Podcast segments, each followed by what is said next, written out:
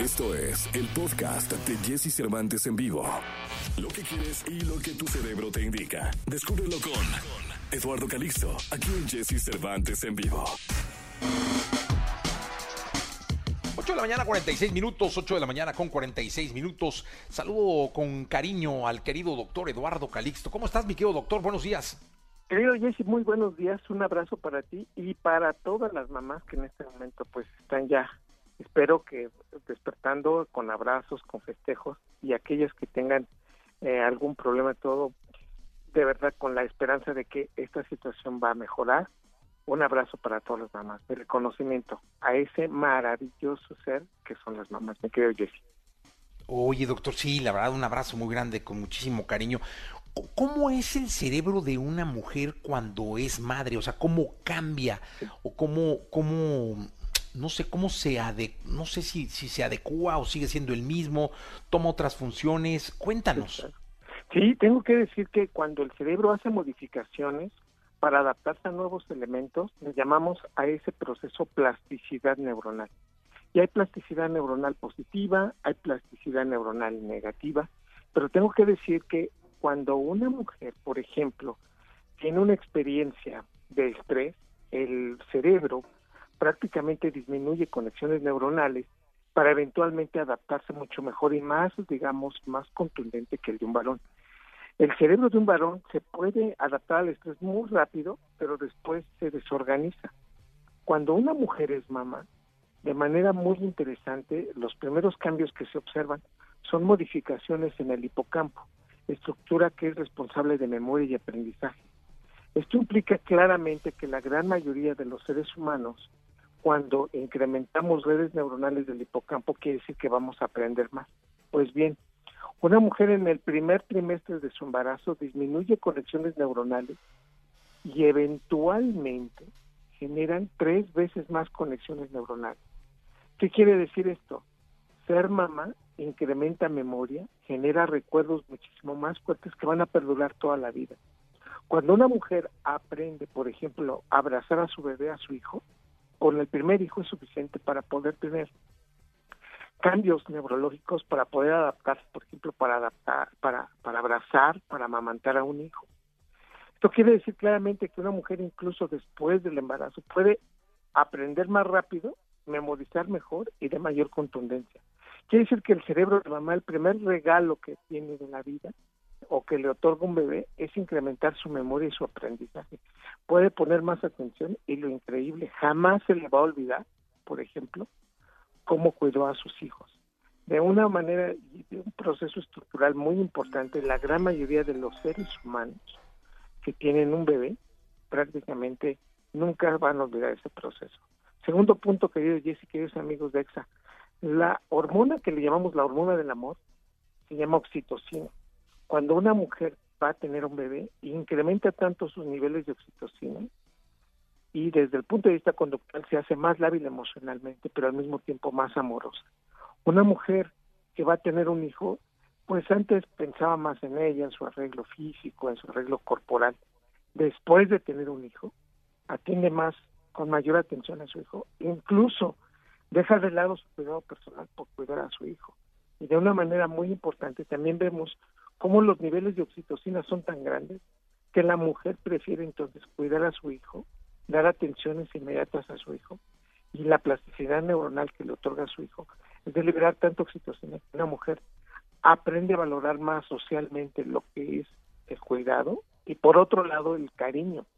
Las mujeres que tienen a un bebé, por ejemplo, después del primer año de tener un bebé, tienen una condición muy increíble, que perdonan más, son desde el punto de vista social más, digamos, más integradas y por supuesto les gusta muchísimo la integración familiar. Esto sucede prácticamente en el 80% de las mujeres independientemente de la cultura en donde están. Esto indica claramente que hay un cambio anatómico, pero también hormonal, querido. Oye, mi doc, y Dime una cosa, en las mujeres, se eso lo venía pensando, se desarrolla más el, eh, en las mujeres que son madres, se desarrolla más el perdón, se desarrolla más eh, la ternura, se desarrolla más la paciencia. No importa si nunca has escuchado un podcast o si eres un podcaster profesional Únete a la comunidad Himalaya. Radio en vivo. Radio en vivo. Contenidos originales y experiencias diseñadas solo para ti. Solo para ti. Solo para ti. Himalaya. Descarga gratis la app. Sí, el hecho de ser mamá, al implementar la oxitocina, una mujer perdona con mayor intención, el proceso es realmente paso desapercibido y más cuando estos factores los hijos empiezan a enseñarle y a recordarle lo que ella en parte en su juventud o en su adolescencia hizo. Y entonces esto nos lleva a una paradoja increíble. Las mujeres generan un proceso de perdón y de atenuación mucho de, los procesos que ella consideraba como imperdonables, de una manera con una dinámica muy fuerte.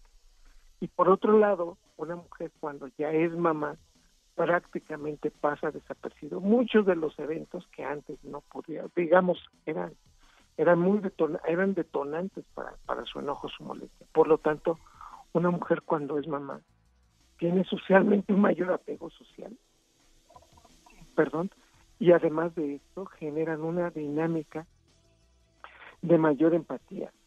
Esto ninguna especie lo va a desarrollar como lo hacen los seres humanos. Si bien los gatos, los perros, los, los, simios generan una empatía muy grande, este proceso es transitorio. En los seres humanos jamás lo, lo, vamos a pasar como transitorio.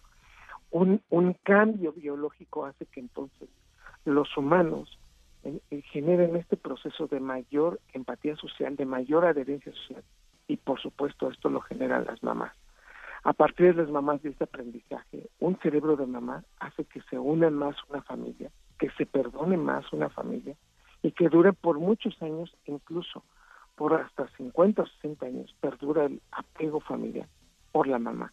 Estas sociedades que tenemos hoy dependen mucho de este proceso a partir de las mamás. Oye, y, al revés, doctor, es decir, ¿qué pasa con el cerebro de uno hacia la figura de la madre, hacia la figura materna? Sí, muy interesante, querido Jesse. Hombres y mujeres, cuando recordamos a nuestras madres, conectamos redes neuronales, que incluso aunque ella ya no esté presente, es un momento en donde cambiamos incluso la conducta. Si alguien nos hizo querer de manera irreflexiva, de manera fuerte a otro ser humano, es la mamá. Y entonces, hoy resolvemos que incluso ver la fotografía de nuestra madre genera una disminución de enojo, genera una sensación de apego muy grande. Los seres humanos, en términos generales, recordar a la mamá es un proceso que incluso son de las últimas cosas que se olvidan, por ejemplo, en enfermedades de Alzheimer, de, olvidar a tu mamá. Cuando olvidamos a nuestra madre, quiere decir que prácticamente el cerebro se ha desconectado de los recuerdos más intensos que tenemos.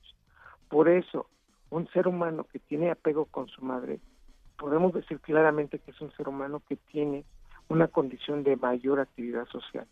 Pero aquellos que no tuvieron esta interacción, fallamos, tenemos este proceso de acercarnos más a enfermedades mentales, incluso a trastornos de la personalidad, porque efectivamente si algo nos tranquiliza, si algo nos genera una empatía muy grande, es la oxitocina, que la primer maestra, el primer maestro que tuvimos en nuestra vida es en nuestra madre. Sí, totalmente de acuerdo. Qué, qué, qué bonito cierre, mi querido doctor. Te mando un abrazo con muchísimo cariño. Un abrazo, querido Jesse, y de verdad, un, un día muy especial para recordar a las mamás que ya no están con nosotros y a quienes las tenemos. Por favor, no se les olvide decirlo mucho y lo, y lo grande que son ellas para nosotros. Muchísimas gracias, querido Jesse. Un abrazo al doctor Eduardo Calixto con nosotros los lunes hablando del cerebro. Y le mandamos un abrazo muy, muy grande y, vamos a ir a un corte comercial. Eh, ya están aquí las flans. Hoy tenemos una sorpresa especial para mamá con flans. Así que por favor, ni se muevan. Escucha a Jesse Cervantes de lunes a viernes de 6 a 10 de la mañana por Exa FM.